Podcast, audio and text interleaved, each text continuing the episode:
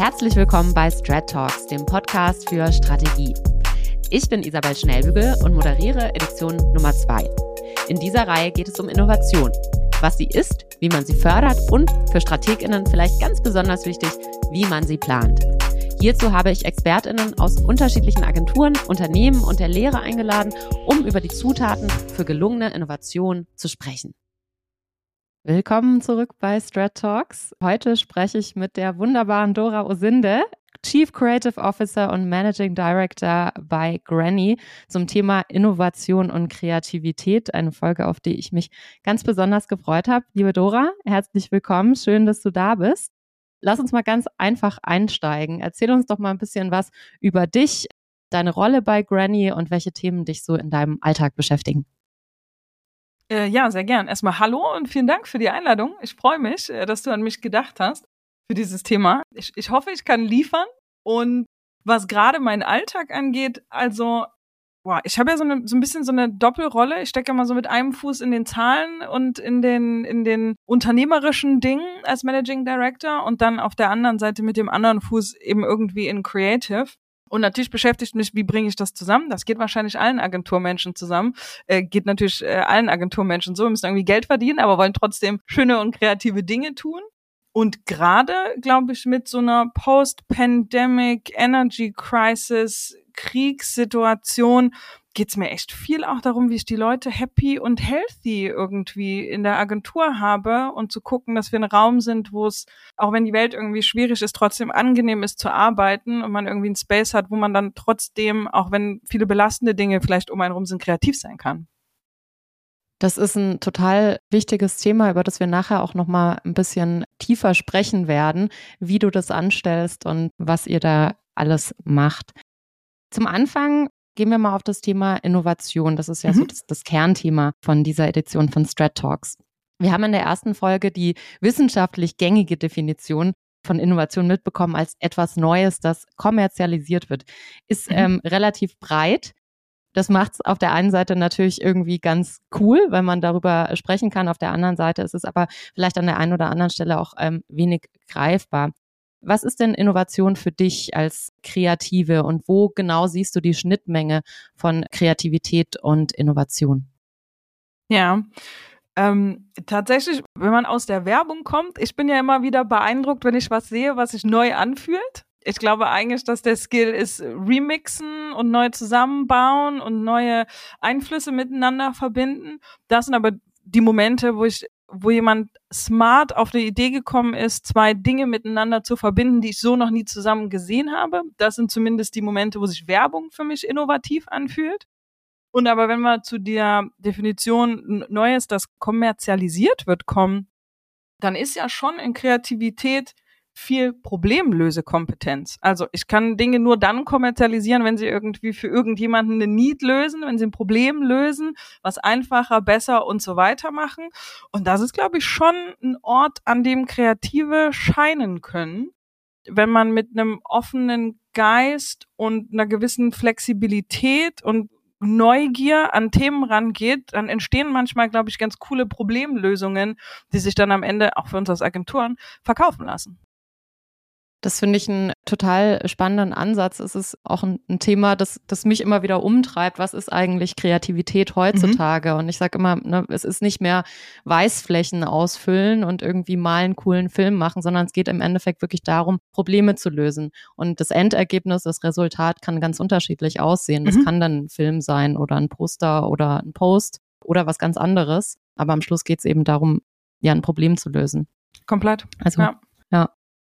Dann würde ich gerne an der Stelle auch nochmal einen ganz kleinen Ausflug in deine Vergangenheit machen. Mhm. Du warst ja eine Zeit lang bei Netflix, ähm, was ja auch so ein bisschen ein, ein Hotspot für Kreativität ist und auch sicherlich ein Innovationstreiber, was auf der einen Seite technologische Innovation angeht, aber eben auch äh, sicherlich kulturelle Innovation.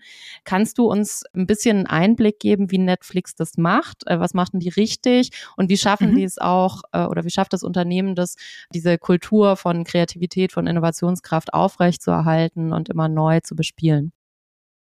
Ja, ähm, Also, Netflix hat das viele Jahre, glaube ich, sehr richtig gemacht. Ich denke, wenn wir uns die letzten ein, zwei angucken, dann hat das ja hier und da mal ein bisschen wehgetan und lief nicht alles ganz so geil oder wahrscheinlich nicht ganz so, wie sie es sich vorgestellt haben. In der Zeit, in der ich da war, das war von 2015 bis Ende 2019, Anfang 2020, ich habe immer sehr genossen, dass die Philosophie war, wir heiern sehr gute Leute und gehen denen aus dem Weg. Die Idee war immer, dass du einen, einen tollen Mitarbeitenden eigentlich nicht wirklich managen kannst. Du kannst irgendwie ein bisschen eine Richtung vorgeben und du kannst Impulse geben, aber eigentlich interessieren die interessanten Sachen, wenn Leute eigenverantwortlich in dem, in dem sie richtig gut sind, losgehen und nach vorne gehen und irgendwie Sachen machen. Und das war ein Spirit, der total gut für mich funktioniert hat. Ich habe das super genossen, in der Zeit da zu sein. Das war auch eine Zeit, da waren wir in Europa, als ich angefangen habe, 60 Mitarbeitende vielleicht dann irgendwann so um die 80, also diese ganze, die große Welle der Globalisierung und die vielen Hires, das war alles noch gar nicht so, als ich da angefangen habe. Und da hast du es natürlich extrem gespürt, wenn es hieß, okay, wir launchen Polen in einem halben Jahr. War schon mal jemand von euch da? Hat, sprecht ihr die Sprache? Nee, okay, wie machen wir das jetzt? Wie lösen wir das jetzt? Und dann sich zusammenzusetzen mit ganz vielen tollen Leuten, die alle ihren Input geben und sagen, okay, hier ist eine Idee, so können wir es machen und ich kenne da jemanden und die Agentur ist vielleicht cool und ey, trifft doch ihn mal, trifft doch sie mal. Das waren so die most exciting times, auch glaube ich für mich so auf Arbeit. Und da hat Netflix, glaube ich, schon sehr viel richtig gemacht, dass sie viel Vertrauen in ihre Mitarbeitenden haben. Ich glaube, was sie nicht so gut gemacht haben, und das sieht man jetzt an den letzten zwei Jahren, ist, die waren, glaube ich, schon auch irgendwann ein bisschen complacent mit der Rolle als Innovator, mit der Rolle als Market Leader und da haben die anderen ganz gut aufgeholt. Ich glaube, auch da muss man aufpassen, dass das kein Zustand ist, der immer so bleibt, wenn man an dem nichts macht. Ja, ist ein guter Hinweis. Ich finde das auch super spannend zu sagen, wir heiern gute Leute und geben denen erstmal ganz viel Freiraum. Wie gesagt, wir sprechen nachher nochmal so ein bisschen über das Thema Kultur auch in Agenturen. Mhm. Vielleicht gucken wir uns da auch nochmal an, ob das eine, eine Lösung sein kann für uns als Branche.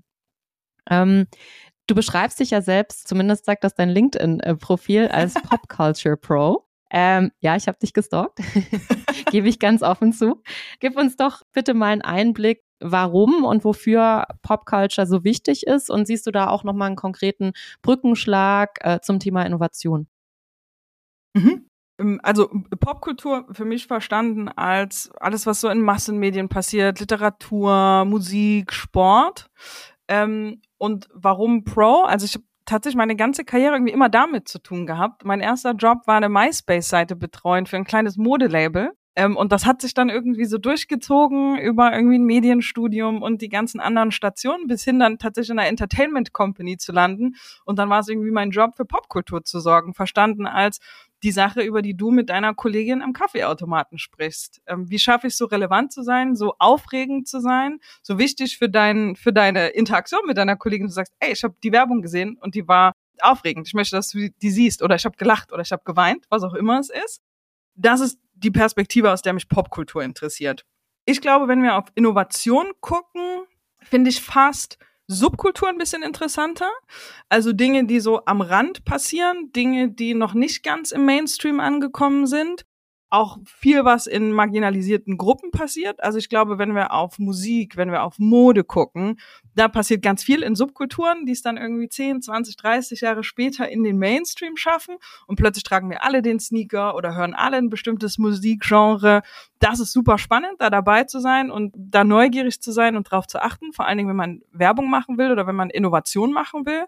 Und ich glaube, wenn es um marginalisierte Gruppen geht, also wenn wir uns das Thema Feminismus vielleicht angucken wollen, da passiert was in einer Bubble, da ist eine Gruppe von Frauen, denen auffällt, dass hier irgendwas nicht hinhaut, dass menschenrechtsmäßig und politisch irgendwas nicht stimmt und daraus bildet sich ja irgendwie eine Bewegung, die ja bis heute komplett, wenn wir uns angucken, worüber wir gerade sprechen mit der Lage im Iran oder auch wenn wir über die Fußball-WM sprechen, da wird ein Diskurs angestoßen, der dann 10, 20, 30, 50 Jahre später total maßgeblich ist dafür, wie wir denken, wie wir auf die Welt gucken.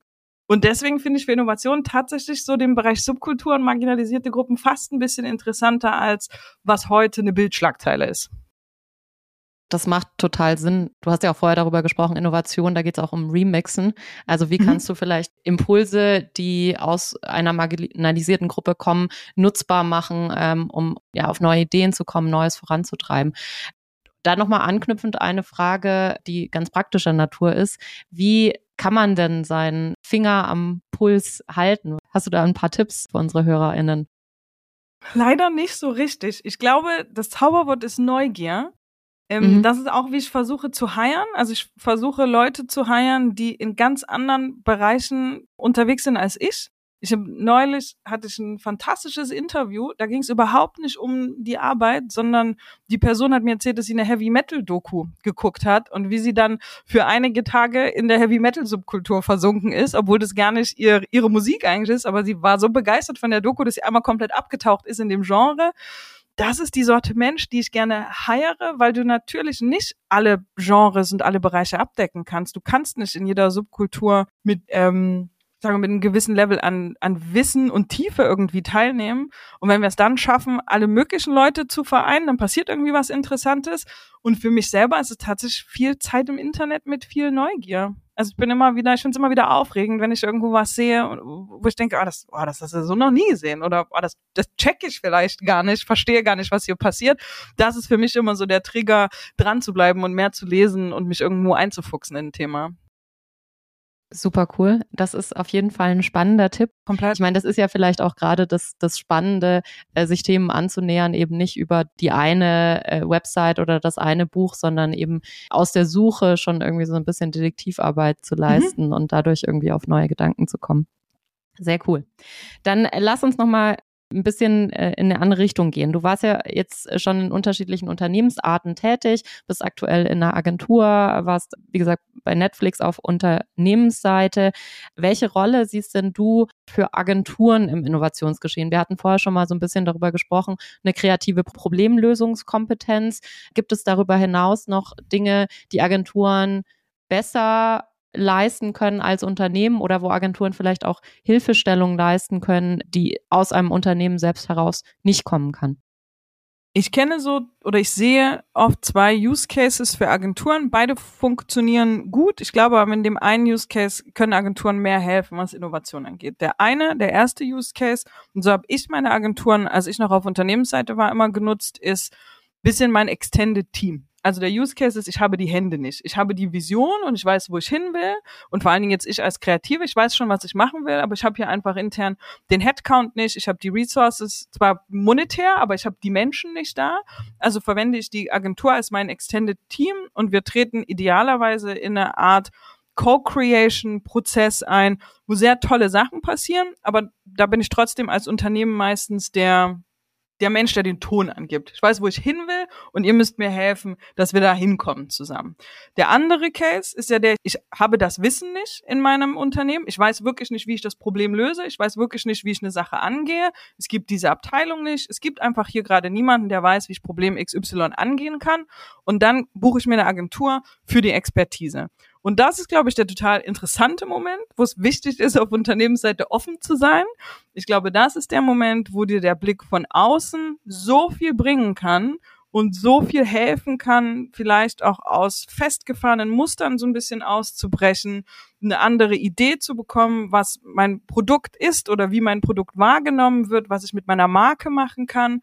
Und ich glaube, da kann eine Agentur total helfen, weil ja eine Agentur natürlich oft die verschiedensten Themen bearbeitet und die verschiedensten Produkte bearbeitet. Und genau dieser Shift in Perspective von, ich nehme jetzt einmal das Beispiel, was nehmen wir denn? Computer, äh, Computer-Chips, Shift in Perspective. Ich stelle meinen her, ich habe immer nur meinen, ich weiß, warum meiner super ist, ich weiß, wie der funktioniert. Aber leider heißt das ja noch lange nicht, dass ich weiß, was andere Leute an dem toll finden und wie ich den am besten verkaufen kann. Und genau da ist natürlich eine Agentur Gold wert, die dir sagt, okay, wir haben uns jetzt alle Chips angeguckt, die es da draußen gibt und hier ist der Sweet Spot, geh da mal rein. Und ich glaube, da wiederhole ich mich, die Offenheit auf Unternehmensseite ist da absolut key. Und mit Offenheit meinst du auf der einen Seite Transparenz, zu sagen, wo stehen wir eigentlich? Und auf der anderen Seite aber auch Offenheit, in diesen Prozess einzusteigen mit der Agentur und ihr die Freiheit auch zu geben, eine eigene Ansätze zu fahren, zu co-createn und so weiter. Verstehe ich das richtig? Genau, komplett. Ja, cool. Dann lass uns doch nochmal einen Blick in die Agentur rein werfen. Wir haben ja eingangs mhm. schon ein bisschen darüber gesprochen, wie wichtig Kreativität für Innovation ist. Gerade eben haben wir noch darüber gesprochen, welche Rolle Agenturen einnehmen können in einem Innovationsgeschehen. Wenn wir in die Agentur reingucken, welche Rolle spielt denn dann aus deiner Sicht die Zusammenarbeit zwischen StrategInnen und Kreativen, um das volle Innovationspotenzial auszuschöpfen, das Agenturen haben? Und was können beide Seiten, auf der einen Seite StrategInnen, auf der anderen Seite Kreative tun, um diesen Prozess, diese Zusammenarbeit maximal wertvoll für alle Seiten zu gestalten? Das ist ja die alte die alte leidige Relationship, ne? Das ist ja der, der leidige Konflikt, wahrscheinlich in allen Läden.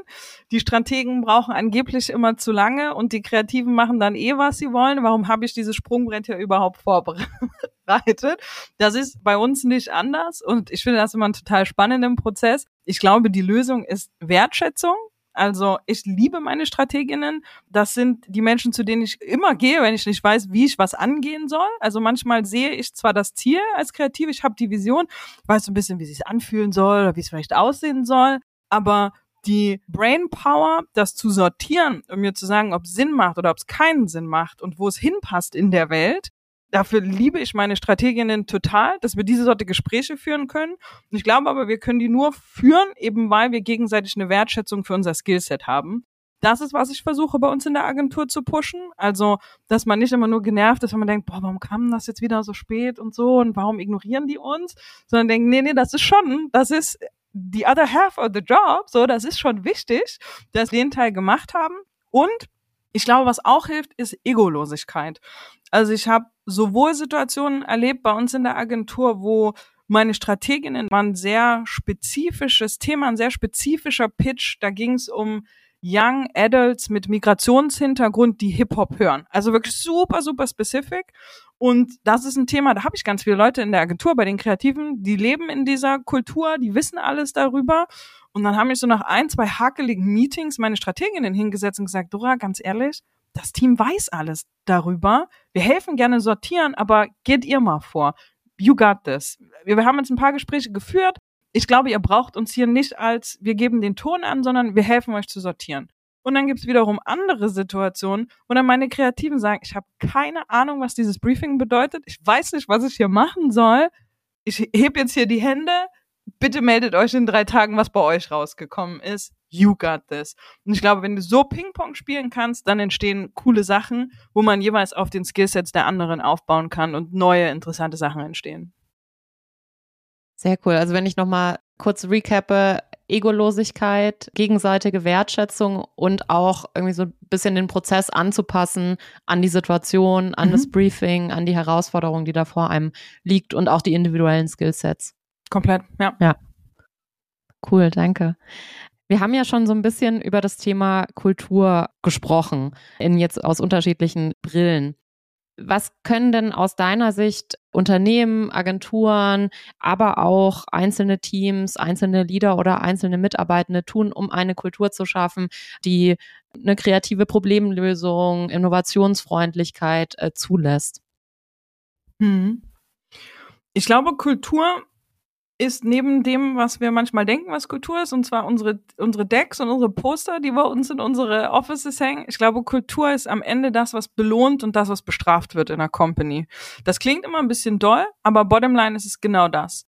Wenn meine Mitarbeiterin zu mir kommt und sagt, hey, ich würde gerne dieses schwule Pärchen in diese Ad packen, ich weiß aber nicht, ob ich das beim Kunden verkauft kriege, dann bin ich ein guter Leader, der exakt diese Kultur vorantreibt, wenn ich sage, finde ich eine richtig gute Idee. Ich weiß, das wird vielleicht ein schwieriger Pitch, aber weißt du was? Ich gehe zusammen mit dir dahin und ich finde es mega, dass du das Thema pushst und let's at least try. Wir versuchen das mal zusammen.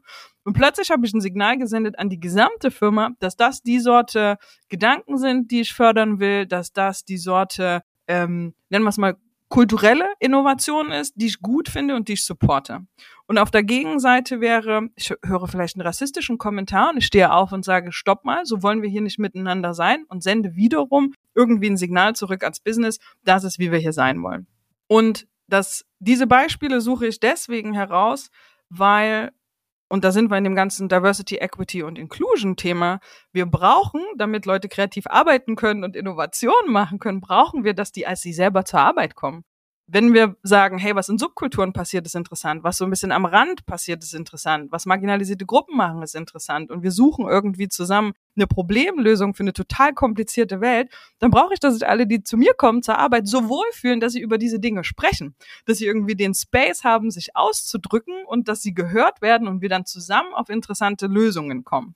Und wenn ich den Teil mit, wie offen lebe ich meine Kultur und welche Spaces kann ich irgendwie schaffen für Leute, sie selbst sein, kombiniere mit, oh, ich überschreibe das gerne mit Zeit zum Spielen, also Zeit für Unfug, Zeit irgendwie Quatsch zu machen. Wenn ich das schaffe zu kombinieren, dann glaube ich, mache ich schon viel richtig und ich glaube, dann passieren total interessante Dinge.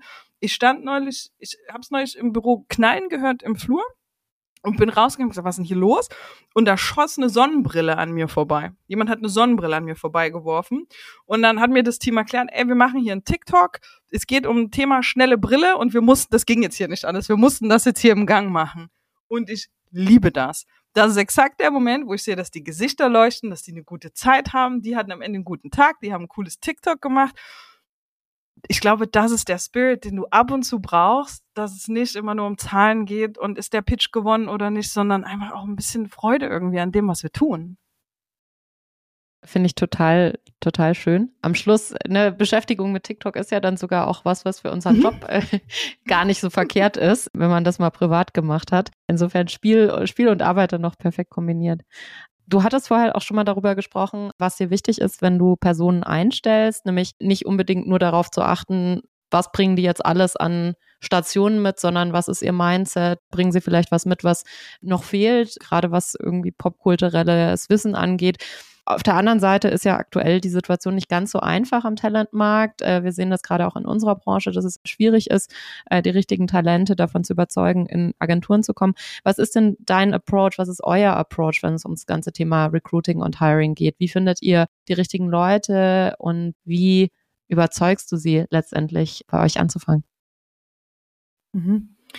Wir sind natürlich ein bisschen in einer luxuriösen Position, weil wir mit, gerade mit Entertainment-Kunden natürlich was bieten können, wo viele junge Talente sagen, oh cool, da habe ich richtig Bock drauf, hab richtig Lust an Netflix zu arbeiten oder richtig Lust an Amazon Music zu arbeiten. Und aber ich glaube, der Rest davon, also wie die Leute irgendwie durch die Tür kommen bei uns, ist, dass unser Leadership-Team sehr public nach außen ist, was unsere Werte angeht und wofür wir stehen und dass wir das auch intern halten können. Also mit einem Führungsteam, das halb männlich, halb weiblich ist. Wir sind beide Women of Color. All diese Dinge und dass wir darüber sprechen und dass wir auch Themen, die uns politisch wichtig sind, in der Öffentlichkeit diskutieren und nicht immer nur die Awards nach draußen halten oder zeigen, was wir gerade Cooles gemacht haben, sondern tatsächlich viel häufiger als über die Arbeit, über die Politics zur Arbeit reden. Ich glaube, das ist attraktiv für viele Talente. Und dann glaube ich, bottom line, muss ich dir irgendwas anbieten, wo du das Gefühl hast, es wert, deine Lebenszeit gegen zu tauschen. Und Geld ist es nicht. Also Long-Term ist, ist das Talent-Problem keins, das wir mit Geld lösen können. Erstens können wir uns das Long-Term nicht leisten und zweitens ist es ja Lebenszeit, die die Leute uns anbieten.